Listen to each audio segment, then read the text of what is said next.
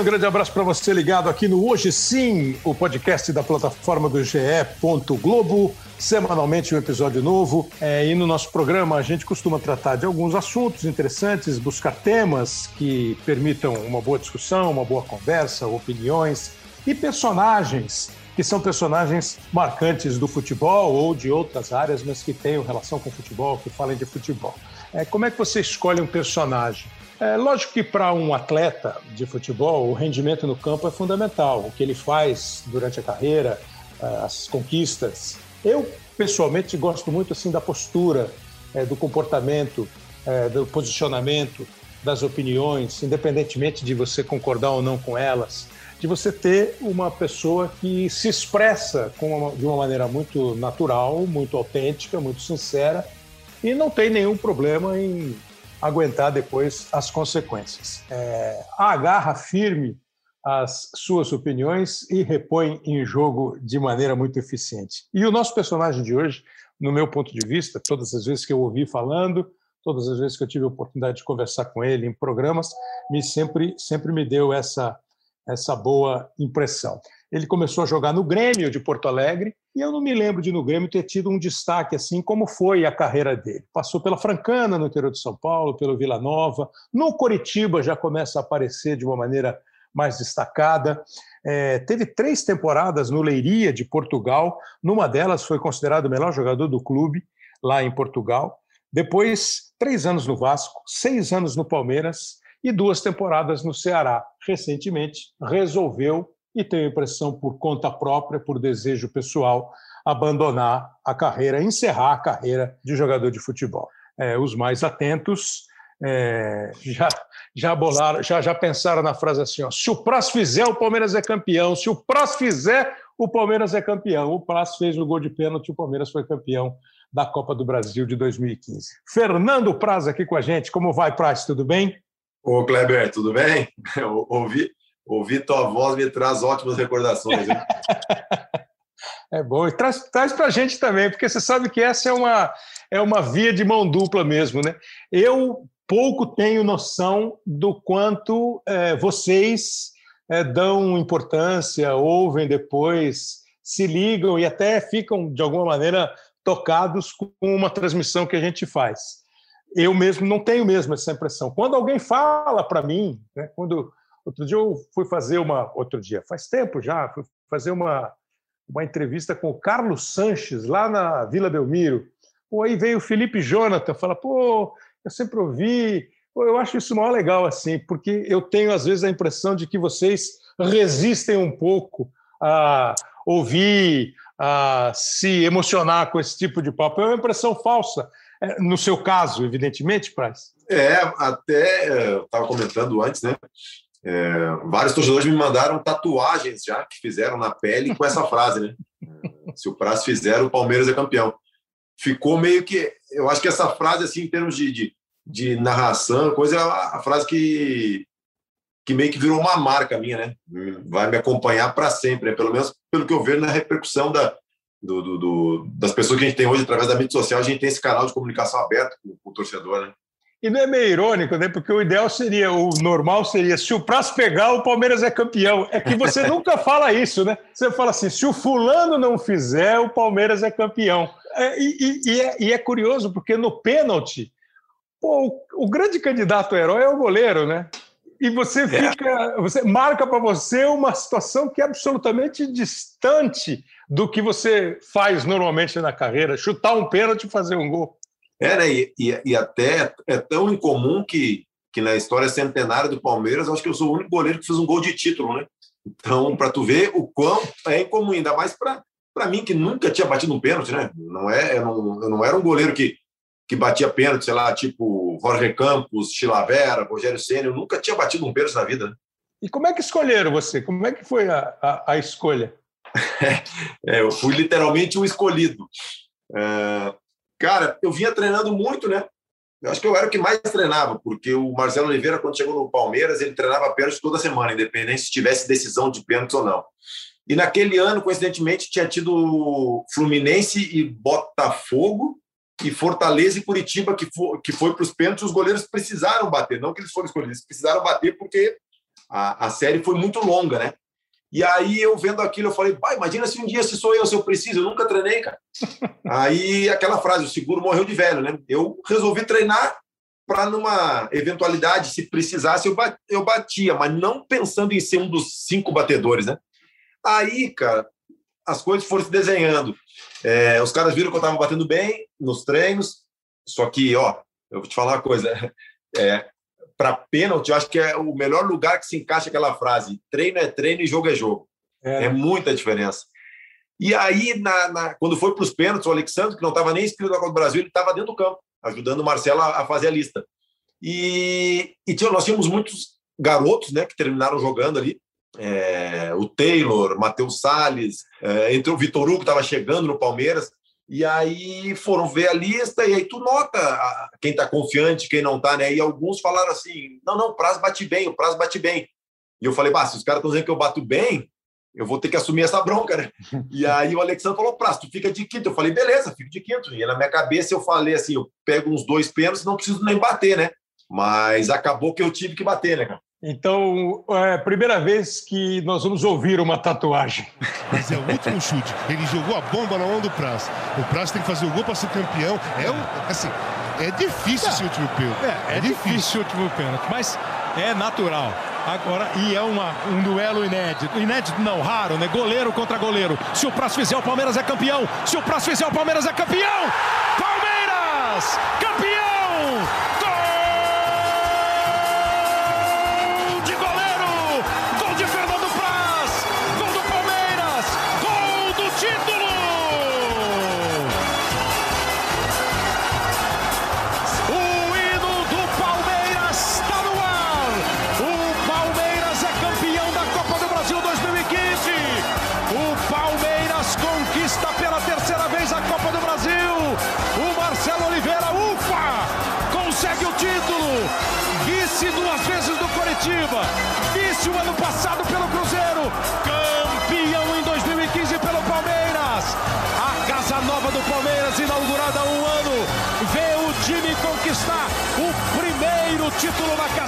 Palmeiras campeão da Copa do Brasil 2015. O futebol tem uns troços interessantes mesmo, né? Eu falei ali, o Marcelo tinha sido vice-campeão, perdendo uma final para o Vasco. Fernando Praz era goleiro do Vasco em 2011. Uma final para o próprio Palmeiras. O Palmeiras do Luiz Felipe Scolari, que depois acabou caindo no final de 2012. O Marcelo era o técnico aí consegue o título com o prazo do lado, com a cobrança de pênalti e vencendo o Santos na decisão. Você falou que nunca uma frase é tão bem aplicada quanto na cobrança de pênalti, treino é treino, jogo é jogo. Você adotou um estilo para cobrar pênalti ou é goleiro que bate tiro de meta mais de pertinho e senta o pé? Então, eu, eu, eu na época eu treinei essa batida, né? Uh, chute forte no meio do gol, porque, cara, vamos, a gente já de convir, né? Quinto pênalti. é, se fizer, é campeão. O goleiro adversário dificilmente vai ficar parado no meio do gol, né? Por mais que ele possa pensar isso, cara, imagina só, última cobrança, tu fica parado, o cara bate no canto, o que, que vai fazer? Vai, vai passar uma sensação de, de, de impotência, né? De, de, de, inércia, né? Nem, tipo assim, o cara nem tentou defender. Então, é, eu tinha isso comigo. Vou bater forte no meio, tentar levantar um pouquinho para que se o goleiro cair para um lado, não consiga pegar com o pé, né? E claro que depois, eu, com o tempo, eu fui treinando outras possibilidades, mas para aquele, aquele pênalti era isso mesmo, era a pancada no meio do gol. Porque muitas vezes a gente está eh, assistindo um jogo, aí o cara vai bater o pênalti, um pênalti decisivo. Aí hoje o jogador está cheio de estilo para bater pênalti, né? nem sei se você gosta. Aí o cara corre para frente, depois corre para o lado, aí dá dois saltinhos para um lado, dois saltinhos para o outro, dá uma trotadinha e bate o pênalti. Pô, quando ele perde, você fala assim: pô, vai lá e enche o pé, pô. Se perder enchendo o pé, pelo menos perdeu o certo, né? E eu fico pensando do outro lado, porque você fez um gol para ser campeão, batendo pênalti, mas o teu negócio é pegar pênalti. E você acabou de falar, dificilmente o goleiro fica parado. É, Galvão Bueno acha um horror o goleiro pular antes. Ele vive dizendo que o Goicocheia uma vez falou para ele, Goicocheia, goleiro da Argentina, que pegou muito pênalti em Copa do Mundo, Copa de 90, principalmente. Assim, eu espero o cara bater. Se ele bater mais ou menos, eu vou para o canto que ele bater e eu pego. Se ele bater bem, sai o gol. E eu fico nem muito contra-argumentei com ele, é que eu acho meio impossível o goleiro ficar parado. Mas a teoria é razoável. Quer dizer, eu estou aqui, eu vejo para onde você bateu, eu salto. Vocês têm a reação suficientemente rápida para ir no canto que a bola está indo. É uma teoria ou é assim, não dá para teorizar nessa hora? É uma coisa é, é, teoria e a outra é prática, que é outra frase famosa. É, é uma teoria, né? Uh, só que a gente tem, tem estudos de que, pegando uma média da velocidade que os jogadores batem o pênalti, tá? Uh, ali os, os 11 metros, né? É, a velocidade média que se bate e que ela demora para chegar no canto do gol. E aí, em contrapartida, a, a velocidade que o goleiro consegue, que o olho humano consegue perceber a direção, a saída da bola, perceber a direção que ela está indo, mandar informação para o corpo e o corpo se movimentar para chegar antes da bola, é, é, é, é a, a, o tempo é maior do que o, a, o da trajetória da bola. Aí dizer, ah, mas se bater mal, sim, se bater mal é outra, já é outra coisa. Mas então a, a, a matemática, a física, a, biomecânica mostra que é uma teoria que tem sua validade, mas até certo ponto, porque a gente vê grandes pegadores de pênalti. O Dida, o Dida é um dos maiores pegadores de pênalti do mundo. O Dida, ele não, ele tem várias técnicas. Eu já, eu já vi o Dida ficar parado no meio e pegar pênalti do Raí, né? Já vi o Dida duas sair vezes, duas vezes é, no mesmo jogo.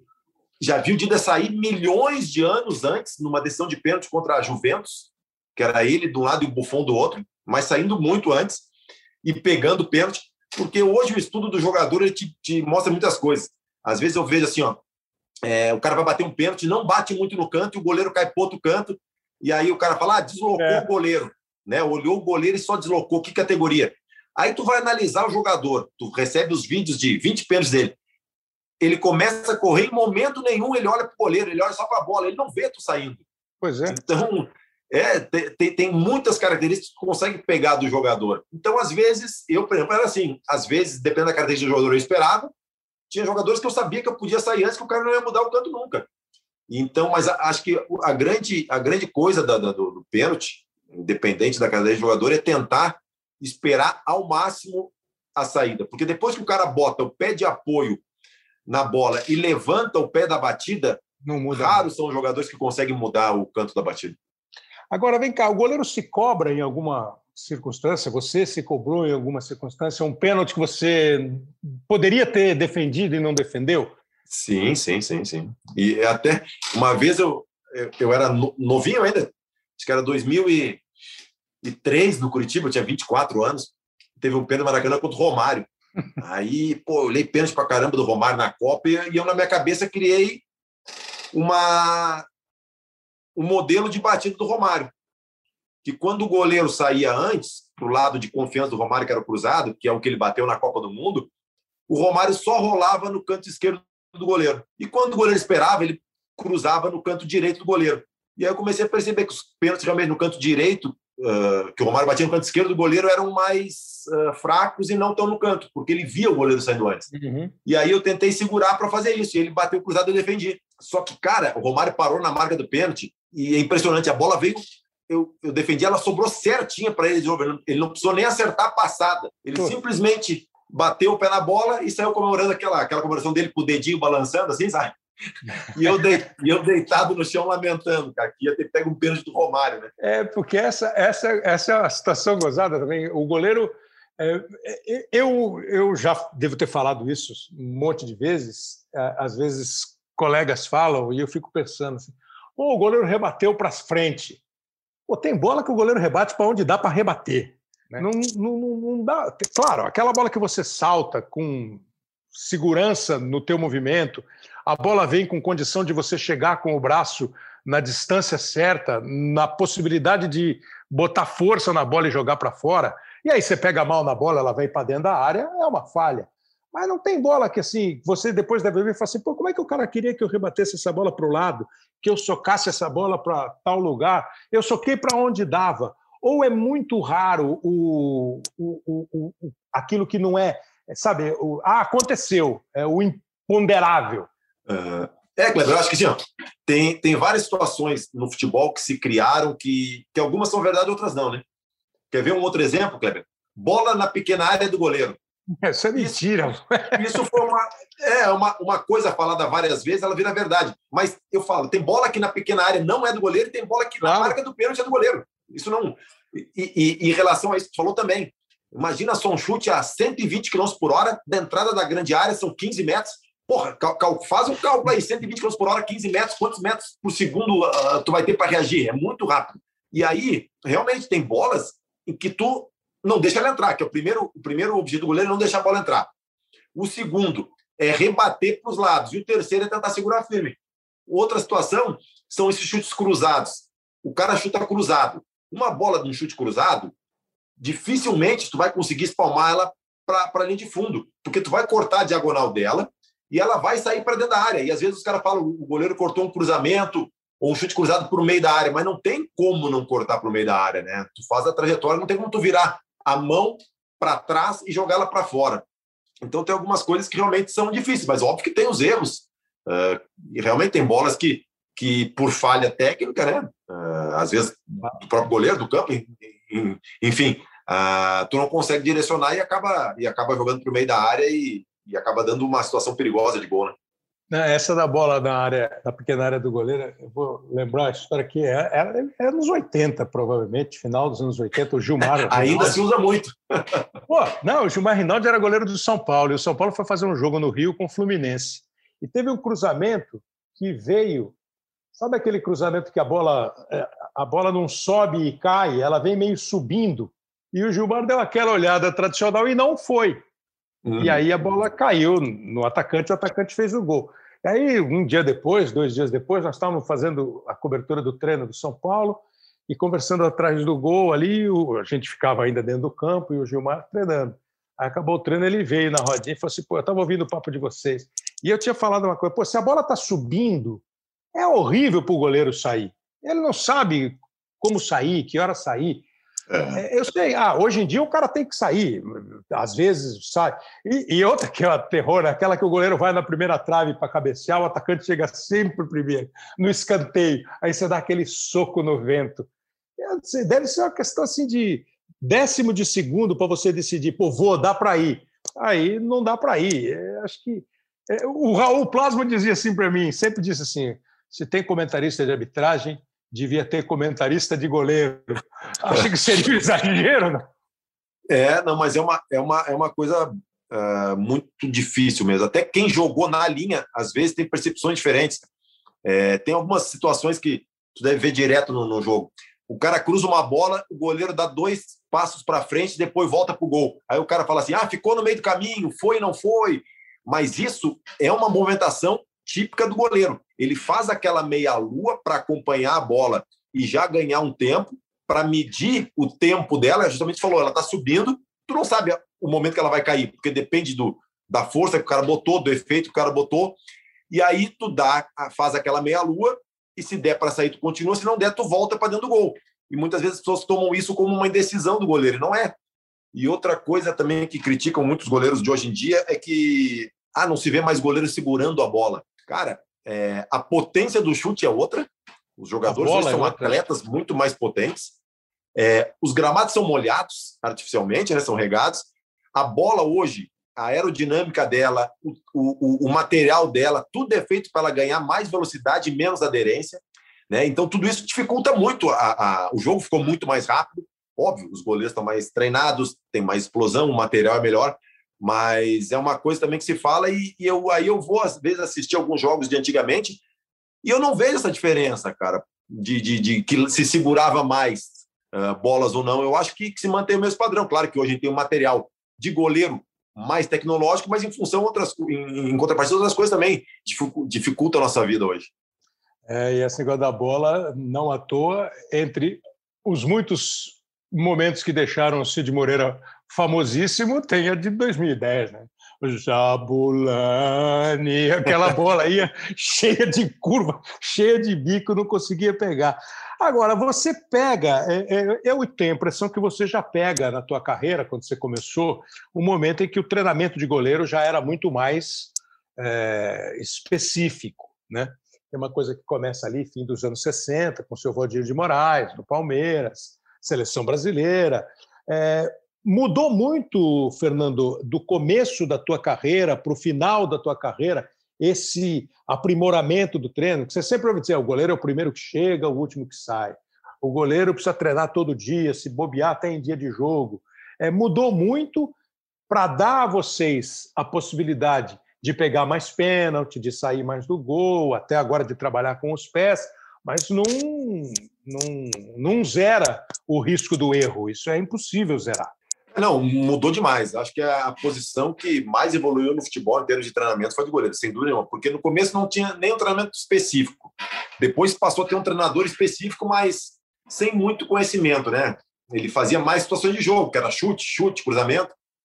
É, tu trabalhava em situações específicas só. Hoje, ah, na parte técnica, né? hoje tu trabalha as situações específicas de jogo, mas sempre com uma valência física, né? Ou agilidade, ou velocidade, ou força, né? Uh, então, o treinamento foi evoluindo muito, muito, muito, muito, muito. Hoje tem muitos materiais para conseguir criar situações uh, que se assemelhem a uma partida que tu pode encontrar, é, um desvio de bola. É, um, Como é que é mais um ou menos esse diagonal? material? Como é que é esse material, mais ou menos, Praz? Assim, se quando você ah, fala em material, tem... eu penso na camisa, na luva. Não. É, tem, tem coisa específica de treino? Tem, tem, tem aqueles bonecos, né, para estimular os adversários, para treinar cruzamento, para treinar chute frontal com, com uma, um, um obstáculo, né, de, de visão, né, como se tivesse jogadores na tua frente. Tem umas uns objetos que bota na frente, mais ou menos entre o pênalti e a pequena área, para simular os desvios, né? É, tem uns rebatedores que eles falam que, que é como se fosse um, jogador cabeceando, né? Tem umas paredes que elas têm ondulações, que tu chuta a bola ali, ela não necessariamente vai na, no, no, no, na direção que tu pensa que ela vai, ela muda, porque ela pega num bico da parede, pega num, num, numa saliência e muda de direção para treinar reflexo, né? É, tem, tem muitas coisas também na parte física. Hoje o goleiro. Uma das coisas que eu acho que diminuíram os gols de falta, óbvio, é, é a dificuldade de se treinar, mas também porque hoje os goleiros estão muito mais explosivos, né? Tu vê os goleiros com uma, com uma explosão muito maior para chegar na bola, né? E então o que eu estava querendo dizer é, tu vê na parte técnica também, além da parte física, a diferença de movimentos dos goleiros de, de alguns anos atrás para hoje, né? Sem dúvida. É, daqui a pouco você vai me dizer que já tem morrinho artilheiro mentiroso ali. Treina morrinho é isso, artilheiro. É isso, é isso mesmo, é isso mesmo. É como morrinho... se fosse uma rede, sabe, uma rede de, de, de pesca. Uh, na rede de pesca, as boias ficam na parte superior e ela é jogada para o fundo, né? Uh, tem algumas que tu bota como se fossem uh, boias, aquelas boinhas de isopor assim, em toda o em toda a rede e estende ela no chão. E aí quando tu chuta a bola, ela dependendo do, do lugar que ela pega, ela desvia. Morrinho artilheiro é demais. Ô, Praz, você, você tem eh, títulos, Série B, Série A, Campeonato Brasileiro, Copa do Brasil, você tem é, essa temporada, essas três temporadas no Leiria de Portugal, que não é um time gigantesco de Portugal, mas que você foi eleito é, o jogador do ano no Leiria. O, o balanço da tua carreira para você é, é um balanço satisfatório, além da parte em campo, de como você se posicionou, de como você reagiu a questões, de como você opinou. Você tem isso na tua cabeça, assim? Você fala, pô, fiz o meu de um jeito que me agrada? Ah, Kleber, eu acho que sim. Uh, claro que tu sempre. Uh, tu nunca para satisfeito, sempre quer mais, né? Não é à toa que eu joguei até os 42, quase 43 anos.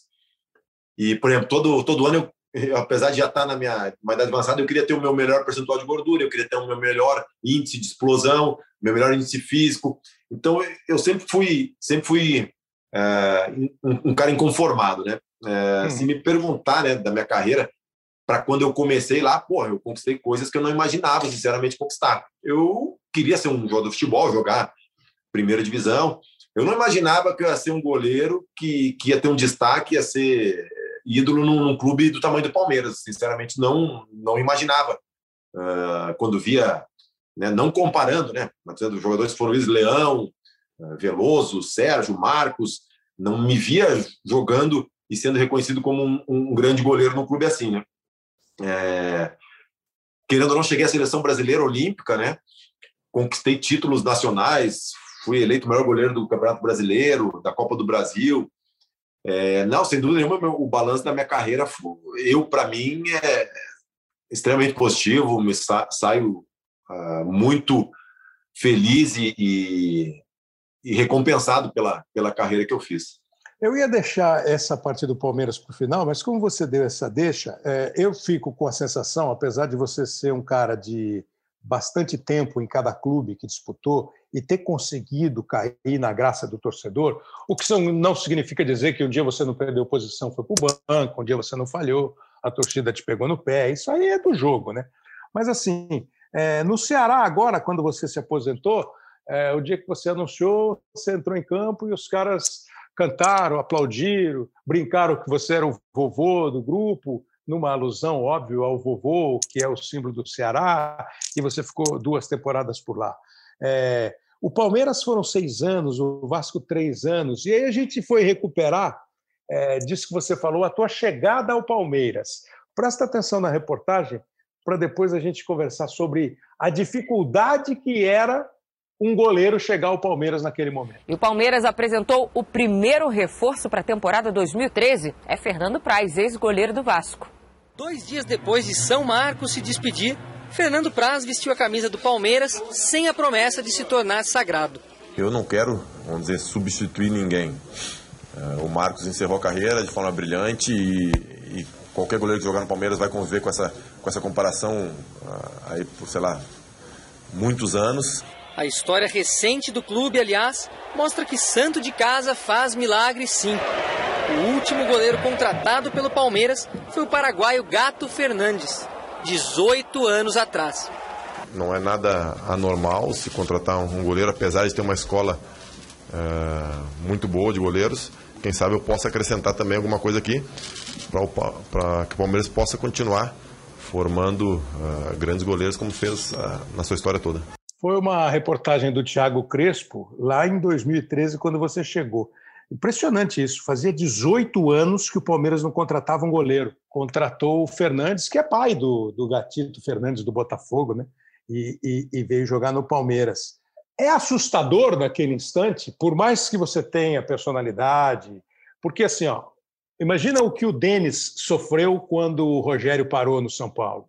E o cara que substituiu o Leão, naquele momento foi o Gilmar que substituiu o Leão, o, o, primeiro Gilmar lá, o primeiro não, né? Que o primeiro é o Gilmar dos Santos Neves. O Gilmar que foi é, entrou no time do Palmeiras em 78, aí veio o Martorelli, até que o Palmeiras, de novo, tudo da escola do Palmeiras, até que o Palmeiras foi achando Sérgio, Veloso, é, teve o César que jogou um campeonato, aí aparece o Marcos e marca, São Marcos não é à toa. É assustador num primeiro momento, ou essa hora é a hora que você bate no peito, de luva, e diz assim: não, não, não, não, deixa comigo aqui, sem me comparar com ninguém, mas eu dou conta do recado. E se esse acabou sendo o seu grande momento, assim, de consagração na carreira? É, eu, eu, você falou do Denis, eu sei bem o que o Denis passou, porque foi o que eu passei no Palmeiras. Né? É, mas eu acho que eu tive uma sorte na minha carreira, não foi nada planejado, né? As coisas foram acontecendo. É, porque eu saí do Grêmio depois de romper o cruzado, né? Eu fiquei um ano sem jogar, e aí fiquei no profissional do Grêmio, treinando. E naquele momento, se eu saio direto para algum time, eu tenho muita dificuldade. Então, eu fiquei um ano no Grêmio, aprendi bastante com o Derlei, com o Silvio, com o Murilo. Aí depois eu vou para a Francana, né? Que é um time modesto do interior de São Paulo, jogar meus primeiros jogos como profissional com 21 anos. Aí vou bem na Francana, eu vou para Vila Nova de Goiás, já é um degrau acima. Um time de tradição no estado, né? Um time grande dentro do estado mais da segunda divisão. Aí sou campeão goiano, aí depois eu vou para Curitiba. Outro degrau, né? Já é um time de primeira divisão, sou bicampeão eh, estadual, vou para Libertadores com Curitiba.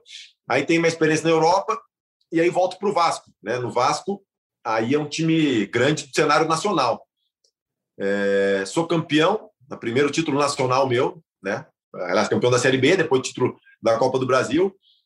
E depois eu vou para o Palmeiras uh, outro time grande, onde eu sou, de novo, campeão brasileiro, campeão da Copa do Brasil e campeão da Série B, e chega uma seleção. Então, uh, eu fui gradativamente, isso me ajudou muito, né? E, por exemplo, no Curitiba, a minha apresentação no Curitiba em 2002, a capa do jornal era uh, eu de costas, né?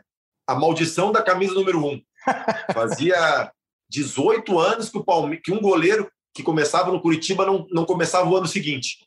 E eu consegui superar isso, fiquei lá quatro anos, né? Aí depois no Vasco, meu treinador de goleiro era o Carlos Germano. Tu imagina, cara? É a mesma coisa que tu ser goleiro do Palmeiras e ser treinado pelo Marcos. Então, porra, qualquer jogo que eu tomava um gol ou que aconteceu alguma coisa, os caras falavam: Ei, Germano, volta a jogar, pega a luva.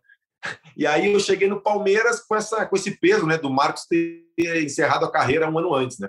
É, é, é, são, são algumas dificuldades que a gente é, vê lá no campo, ouve esse grito aí, Germano, pega a luva, pô, que saudade do Marcos, mas eu acho que é compensado depois com o tempo, com os títulos. O, o Praz, é, quando eu te apresentei, eu falei das tuas posições, eu, eu gosto dos teus posicionamentos, mesmo das tuas opiniões, e você fez parte do movimento que eu achei, em determinado instante, que teria mais. Que duraria mais, né? teria mais tempo, mais voz e interferiria mais nos caminhos do futebol brasileiro, que foi o Bom Senso Futebol Clube. Participando de tantas competições, com tantos anos de carreira, é, tendo essa experiência no Bom Senso, como é que você vê hoje os caminhos do futebol brasileiro, as situações, e, e com isso que você, é, é, esse, esse currículo que você apresentou, né? Dizer, a Francana no, quando você for jogar lá, a Francana já era muito menos destaque no futebol de São Paulo do que ela foi lá nos anos 80, quando ela chegou a disputar a primeira divisão e com força. Era difícil a beça jogar em Franca. Vila Nova, aí Curitiba. Você vai é, é, ganhando espaço e acaba no Ceará, que eu acho que os times de Fortaleza, o Ceará e o Fortaleza, são ótimos exemplos de que é possível dentro de um orçamento, com o pé no chão, sabendo o passo que você pode dar de acordo com o tamanho da sua perna, você se manter na primeira divisão, fazer boa competição, vai disputar a Sul-Americana, eu acho que é bem possível. Não adianta você querer ganhar o que ganha em Libra o Liverpool. Dá para você ganhar em real, nem é o que ganha o Flamengo, o que ganha o Palmeiras, mas dá para você fazer um trabalho legal.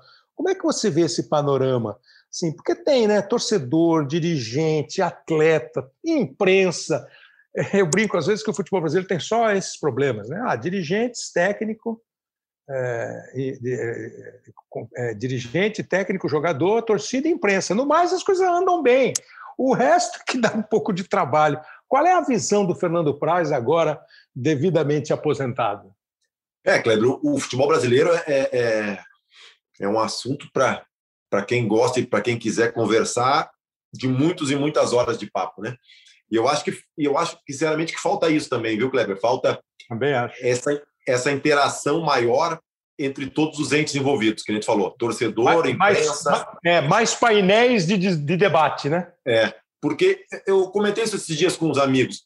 É, a, gente não, a gente não discute o futebol brasileiro de uma maneira prática, a gente discute e, e não sai do lugar.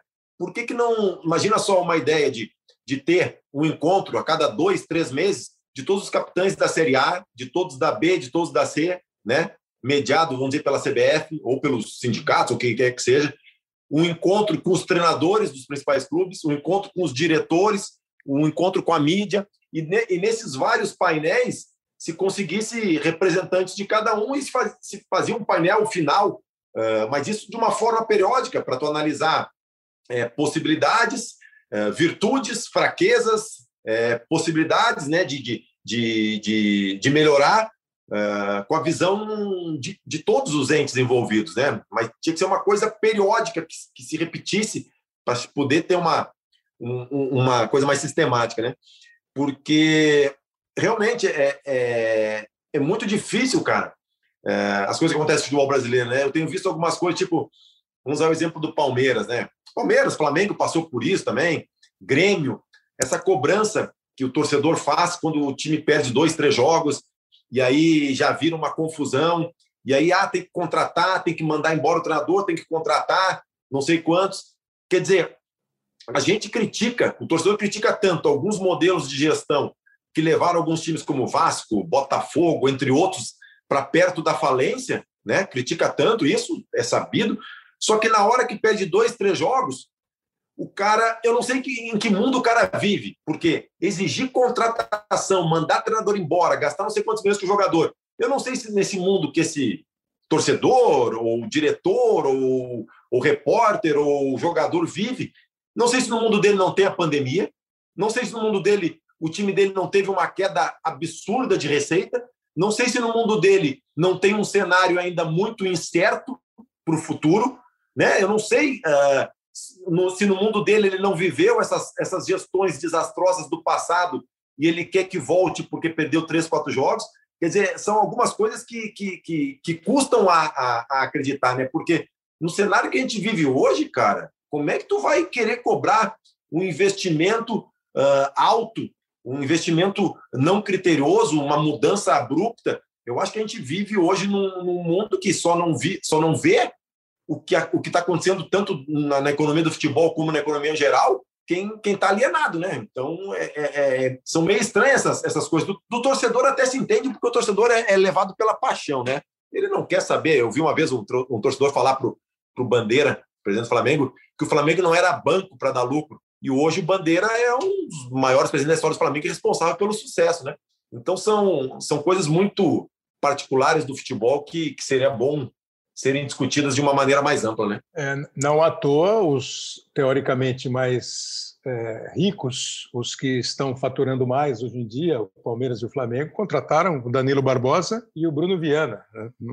E, e, antes mesmo da pandemia, é, a minha impressão é essa: falta diálogo, muito diálogo, diálogo de verdade mesmo, você falar e ouvir, e às vezes um pouco de conceito e convicção, sabe, Praças? É, de todas as partes, de todos os, os braços assim do futebol, né? É, e, e para os profissionais de futebol, acho que a gente pode cobrar, né? Agora, para o torcedor, tudo bem, a gente pode tentar explicar para o torcedor, mas, cara, é o que eu falo, o torcedor, a gente às vezes é muito criticado pelo torcedor, mas o torcedor não tem que, não é obrigado a entender de futebol, o torcedor não é obrigado a entender de finanças, de administração, de gestão, de, de, de rolagem de dívida, ah, qual o tipo de dívida do, do vou usar o tempo qual o tipo de dívida do Palmeiras, de curto prazo, de longo prazo, de médio prazo, é, dívida trabalhista, tributária, ele fez dívida porque investiu em ativo ou, ou, fez dívida com passivo trabalhista. Quer dizer, o torcedor é obrigado a saber disso, né? O torcedor vai dar a opinião dele e é um, é, o futebol é um, é um lazer, né? É um entretenimento mais do que nunca, né? Só que hoje o futebol, diferente de anos atrás, de 100 anos atrás, quando os clubes foram formados e, e, e no modelo de associação, sem fins lucrativos, hoje, pelo contrário. Eu acho que, que é uma. É até a gente querer se enganar, tapar o sol com a peneira, achar que os clubes ainda são entidades sem fins lucrativos, né? Os times que faturam não sei quantos milhões, e na Europa, a maioria dos grandes clubes, excetuando Barcelona e Real Madrid, são, são clube empresas já, né? Então, eu acho que o modelo de gestão do, do, do, do futebol brasileiro tem que mudar Alguns clubes mudaram por convicção própria, né? Caso de Flamengo, Palmeiras, é, Grêmio, o próprio Red Bull, e outros ainda estão patinando e, parece que está para sair um projeto de lei, né? Que, que tipifique né, a, a SAP, né, Sociedade Anônima de Futebol, que já é. Não vai ser uma obrigatoriedade, mas te dá uma opção, te dá um caminho que tu pode seguir, né? Sem dúvida, e acho que falta muito isso que você falou, de, de, de não ter obrigação de saber, é fato. Então, falta uma informação um pouco mais clara. E informação clara não quer dizer é, abrir todos os segredos. Não há empresa, instituição, governo que não tenha os seus segredos, que são fundamentais para o desempenho do, do trabalho. Mas precisa, me parece, haver um pouco mais de informação precisa.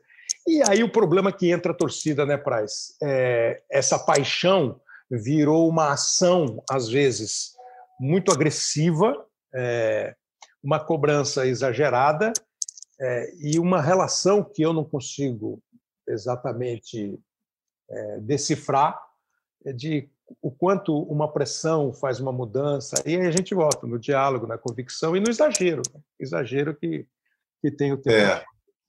O Kleber, é, tem uma coisa que eu estava ouvindo esses dias, né? Até o Tinga estava botando no Instagram dele, que sente saudade do futebol de antigamente, que tinha mais caneta, que tinha mais irreverência, que o jogador arriscava mais, o jogador está muito mecanizado, está uh, jogando para não errar, os treinadores também estão mais pragmáticos, uh, com medo de perder o emprego. mas eu acho que tem algumas coisas, aí nós vamos entrar na, na parte sociologia, né? Mas eu vejo isso também. Mas tem uma coisa, tu imagina só, cara, a nossa sociedade hoje em dia, cara, tá num, num nível de agressividade absurdo, né? Claro, essa pandemia, os problemas todos que vem acontecendo, isso potencializa. Mas imagina só, antigamente o Garrincha ficava pedalando, passando o pé por cima da bola, é, os zagueiros mais clássicos uh, faziam jogadas, davam um chapéuzinho dentro da área, improvisavam. Hoje em dia, o jogador ele entra no campo com medo de errar, porque, cara, ele pode ser agredido, ele pode ser a, ter a família uh, ameaçada, como está acontecendo invariavelmente, pode ter o seu carro apedrejado no CT, o CT invadido para ser agredido. Então, cara, tudo isso contribui, não é um fator só, ah, é, são os esquemas táticos que estão engessando o jogador brasileiro, não é. É, é, é a nossa sociedade que ela, uh, infelizmente, está doente, é só tu ver nas, que nem diz o Mauro Betti, nas mídias antissociais, né? E, e tu vê que isso tudo, cara, acaba um pouquinho de cada coisa, acaba refletindo no, no, na, no espírito do nosso futebol, né? Torna o futebol mais, mais sério, mais, mais pobre de, de, de criatividade, né? Mais. Uh, pode ser até com medo, né? Ah, não tem dúvida. É, é muito isso mesmo. É, é reflexo, não tem essa. O futebol pode ter sido um dia o ponto fora da curva, da alegria, do talento, mas você vê, quando você fala do Tinga, é, o Tinga parou de jogar bola há 10 anos. Pô. Se o Tinga está falando como era bom, é, imagina os caras que viram, o Garrincha, o Rivelino, o Pelé, o... É, e aí não tem nada a ver de, com saudosismo, talvez seja saudade de um tempo que eventualmente não vai voltar, você não vai conseguir recuperar por todas essas questões, né? inclusive por esses embates é, e essas reações, essa violência é, física, verbal, escrita, sem absoluto sentido, isso não leva absolutamente nada. Acho que esse é o problema. Isso aí vai ter que ter muito treino para raça, viu? Para raça humana, vai ter que treinar muito para jogar direito. Ouve, esse, ouve esse, esse, esse, esse áudio aqui, que é para a gente ir encerrando, porque eu acho que esse áudio também tem uma marca é, que aí deve ser muito lá no fundo do seu coração. Vai que é sua, Partiu Peterson. Vai que é sua! Vai que é sua! Vai que é sua! Vai que é sua, Everton! Vai que é sua, Everton! Vai dar aquela paradinha dele. Deu! Partiu! Bateu! Acabou!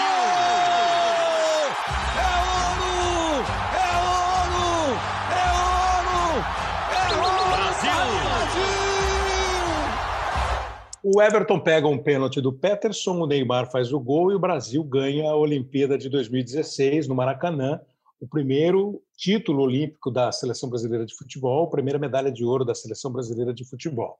O Everton, que hoje está fácil entre os três melhores goleiros brasileiros, muita gente acha que ele já está na frente do Alisson e do Ederson nesse momento para ser titular da seleção brasileira, é uma questão de opinião.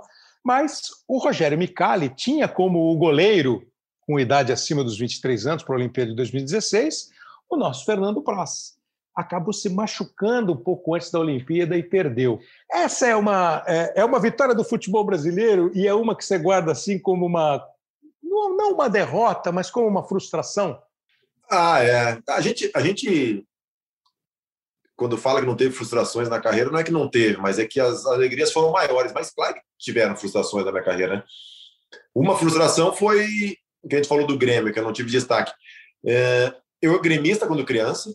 Meu pai me levava no Olímpico desde os 3, 4 anos. É, fiquei 11 anos no Grêmio e não fiz um jogo no profissional. É uma frustração que eu tenho. É, uma das frustrações que eu tive também, não ter encerrado a carreira no Palmeiras, faz parte do jogo de ter encerrado no Ceará, mas sem torcida, né? Porque a torcida do é. Ceará é, uma, é um espetáculo à parte. E, e eu encerrei sem, sem. No ano que eu encerrei, não, foi um ano que não teve torcida no futebol, né? E óbvio que essa frustração também é. É uma frustração de não poder ter participado né, de um jogo pela seleção. Uh, infelizmente, me machuquei, coisas do destino, né? Me machuquei faltando uma semana praticamente para as Olimpíadas, né? E, e ali estava uma mudança de comando, né? O Tite estava assumindo a seleção. estava é, passando por uma reformulação, tanto que alguns que jogaram a Olimpíada tiveram chance na seleção principal. Então, óbvio que, que, que, é uma frustração, mas eu tento ver o outro lado também. Pelo menos eu pude ir, vestir a camisa da seleção, fui convocado, eu brinco assim. É, a ideia que eu tinha de, de, que eu ia acreditar que eu estava na seleção é quando eu desse entrevista naquele banner, né? Tem na Igreja Comaria, aquele azul. E, e, e, eu fui o primeiro a dar entrevista lá, né? Então, uh, tenho, tenho orgulho de ter sido convocado. Claro que, que sempre fica uma frustração de não poder jogado uma Olimpíada, que é um evento, o maior evento esportivo do mundo, e ainda mais no, no, no Brasil, né? O Praz está com 42, vai fazer 43 anos em julho e começou a temporada de 2021 sem ser mais um atleta profissional. Se aposentou. É, queria saber assim, é, é, muito recente, você deve estar curtindo família, casa, muita casa, né? Casa, casa, casa, casa nesses momentos. Mas assim, o que, que você pensa? Você, assim, você teve chance de fazer universidade, o futebol não deixou, porque está óbvio o teu desenvolvimento, a tua desenvoltura para falar, o teu conhecimento de história, de gente, de sociedade. O que, que você pensa, Praz? Futebol, não futebol? O nome é bom, né? Técnico Fernando Praz, é um bom nome para técnico. Mas é bom não para gerente, para diretor, para assim. O que, que você pensa? O que, que você está vislumbrando? Ou é muito cedo ainda? Você ainda está lembrando de manhã do dor no corpo, não vou treinar? Pô, queria ter ido treinar hoje. Como é que tá? Não, eu é, estou ficando em casa direto já. Já arrumei o jardim aqui da frente, já arrumei o jardim de trás e, e, e, não passa essas restrições. Agora eu vou para parte da frente, ele vou ter que lixar a porta e pintar. É, eu tô tô me virando, né? Em relação a treino, eu, quando foi fechar aqui tudo em São Paulo, né? Pelas restrições, eu eu fui a São Paulo e comprei alguns equipamentos. Não tenho uma bicicleta ergométrica, tenho os pesos aqui para fazer o trabalho em casa, treino todo dia praticamente. É, eu fiz dois anos de, de educação física quando estava no Grêmio, né? Uhum. É, lá em 97, 98. Eu tive que trancar porque fui emprestado, mas eu sempre fui um cara muito metódico, né? Eu sempre fiz tudo planejado. Então, quando eu passei dos 35, 36 anos, já comecei a, a, a me preocupar com a com pós-carreira, né? E depois de 30 anos de futebol, nada mais natural que eu permaneça no futebol, né? Ou que as minhas maiores aspirações sejam no futebol. Eu comecei a fazer administração de empresas, né?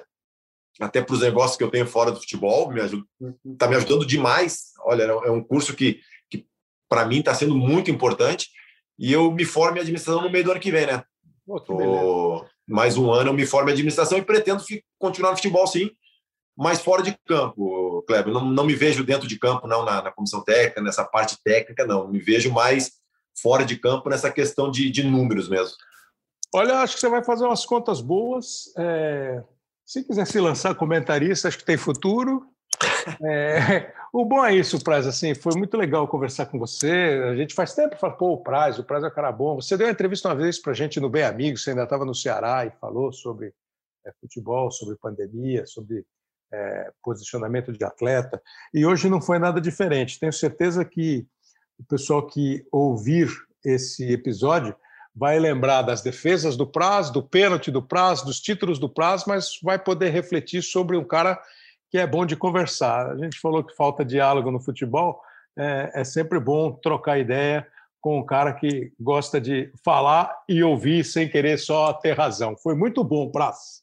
Obrigado, Cleber. Para mim foi um prazer. Eu gosto de falar sobre o futebol, mas essa outra parte, né? Não só de dentro do campo. E para mim é sempre muito prazeroso ouvir tua voz. Todo mundo sabe os motivos, né? Não, muito bom. E, e sim, eu ainda vou perturbar os caras lá do, nos canais para fazer um, um, um tipo um, um, simpósio, saca? Um programa semanal que discuta futebol. Eu, eu fico com medo de tomar não pela, pela lata e aí eu não falo. Mas eu acho que cabe demais, sabe? Você, uma vez por semana ter um programa de hora, hora e pouco para conversar sobre os vários lados do futebol e depois fazer um, um, um apanhado geral, uma conclusão geral. É. Quem sabe um dia eu tenho coragem disso. E eu acho que que o mais legal é isso, justamente, né? Ver as visões diferentes, antagônicas, né? Porque eu fui jogador e quando eu comecei a me interessar mais por essa parte de gestão, eu conversava muito no Palmeiras com o Cícero nas concentrações. Cara, ah, tinha coisas que eu, que era do meio do futebol, não tinha noção de como funcionava. Tá então, quer dizer, isso te abre, te abre muito, te abre muito a cabeça. Fernando Praz, muito obrigado, de verdade, sucesso sempre como você teve e certamente terá. Você é do bem, você merece. Obrigado, Fernando Praz. Obrigado, um abraço. Achei muito legal esse papo com o Fernando Praz. Como eu disse lá no começo, é um cara de boas opiniões. E essa da gente discutir mais futebol, né? é entender, por exemplo, como aconteceu depois que nós gravamos com ele. De repente, o Santos vai contratar um treinador, o, o Olan, o cara fica 12 jogos e vai embora, e fica um mistério, fica uma dúvida. É falta de paciência, é cobrança exagerada, ele não se sentiu à vontade. E eu estou dando só um exemplo de como discutir futebol é, com os vários, as várias pontas né, que, que, que participam do futebol é, é, bacana. É muito bom mesmo. Acho que o Fernando Praz vai fazer sucesso se ele decidir mesmo. Você lembra, né? Terminando faculdade de administração de empresa, pintou parede, arrumou portão, ficou isolado, faz ginástica, estudando e pensa em voltar para o futebol. Ele que é um goleiro é, da mais alta qualidade. Eu acho que eu vou. Não, não ia. Eu falei, ia falar que ia fazer uma tatuagem, não vou fazer tatuagem. Olha aqui, ó, vamos a alguns destaques aqui dos nossos companheiros que ficam acompanhando o programa e se manifestam pela arroba GE underline hoje sim, o Twitter do programa. O Wilker Braga, ele foi assistir o programa do Abel. O Abel participou do Bem Amigos aí há uma semana e pouco é, e ele foi ver o programa uh, que a gente fez com o Abel. O Abel estava antes do Abel ir para o Internacional. O Michel Leite, que é um, é, um, um, um ouvinte assíduo do programa, faz uma crítica aqui para a gente pensar. Com todo respeito aos participantes da última edição do programa, de uma edição atrás, não gostou da escolha do tema, achou ruim. Uma seleção global, além de ser um exercício utópico, não traz nenhuma novidade. Os melhores do mundo estão na Europa e jogam na Champions League. Sabe, Michel, eu acho que eu toquei errado a bola naquele programa. Não era exatamente. A, a, a ideia é quando você fala assim, pô, se você fosse o, o, o, o, o que eu quis dizer é assim, se você pudesse contratar um time, quem que você contrataria? Não quer dizer que você tem que fazer a seleção do mundo. Acho que eu levei mal a ideia, entendeu? E aí acabou ficando uma seleção do mundo. E não é essa a parada. É, o que eu quero dizer é o seguinte: é isso que eu brinquei na época. Você contrataria o Cristiano Ronaldo hoje? Eu acho que não. Acho que eu gastaria mais dinheiro no Haaland, por exemplo. Quem é melhor? Bom, hoje ainda é o Cristiano Ronaldo, entende? A ideia era um time ideal. O que você considera um time ideal e como é que você montaria esse time ideal? Mas valeu, foi um bom toque o seu. Vamos mais alguns aqui. Hexet, ele sugere um episódio sobre o Globo Esporte, o programa tradicionalíssimo, programa da hora do almoço na TV Globo. Eu apresentei o programa mesmo, o Thiago Leifert, que acabou tendo uma mudança de formato, é uma ideia legal para a gente conversar. Enquanto o Michel não gostou muito da história da seleção, o Luiz Eduardo fez a dele. O Everton, Arnold, Marquinhos, Lucas Claro e Davis, Martinelli, Kanté e De Bruyne, Cross, Lewandowski e Mbappé. É, tá aí. Ó. Alexandre Lemos também participando, falando de Libertadores. O Wilson Cunha disse que gostou do programa que a gente fez com o Galvão Bueno e com o Luiz Roberto. O Pedro Macedo Bocalini disse que o programa é legal, é, dá um toque nas transmissões. Obrigado, Pedro. Quem mais aqui? Deixa eu ver. Regis também gostou de um programa aqui, eu não sei exatamente qual é o programa. O Mauro Rodrigues, já sabendo que o programa vai ser do, do Fernando Praz, Antes ainda do programa, ele já mandou Praz, ídolo. Enfim, outro povo. Vou dar só mais uma seleção aqui do Leonardo. Neuer, Arnold, Marquinhos, Van Dijk, Davis, Kimmich, De Bruyne, Cristiano Ronaldo, Messi, Neymar e Lewandowski. É isso aí, galera. Obrigado pela participação. O podcast na semana que vem tem mais uma para a gente acompanhar, para a gente curtir mais um episódio. Muito obrigado, grande abraço. Sempre ligado na plataforma de podcasts do GE. Globo e em todos os outros agregadores no nosso Hoje Sim, que tem a edição e a produção do Léo Bianchi e a sua companhia, sempre muito agradável. Um grande abraço.